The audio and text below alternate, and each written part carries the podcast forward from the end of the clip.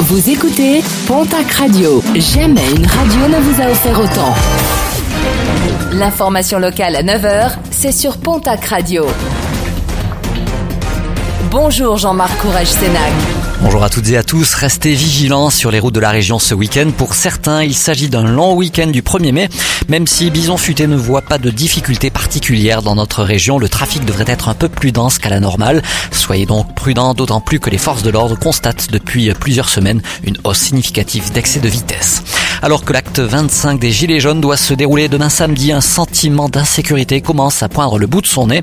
Plusieurs manifestants de la première heure dans la région déplorent une multiplication des actes de provocation de la part d'opposants aux Gilets jaunes. Incendie de QG ou autres insultes, plusieurs figures locales de ce mouvement de protestation s'interrogent sur la suite à donner à leurs actions. À Gurmançon, où la cabane des Gilets jaunes avait été détruite la semaine dernière, une projection du film de François Ruffin, Je veux du soleil, est prévue ce soir.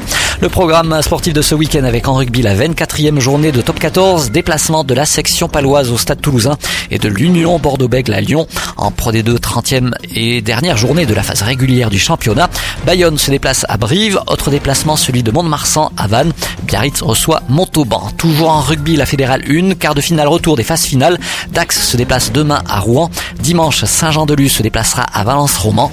En challenge, Yves du Manoir, le CA Lannemezan reçoit l'Union Cognac-Saint-Jean. Déplacement de Tarbes à Nantes et d'Anglette à Rennes. En basket, Jeep Elite.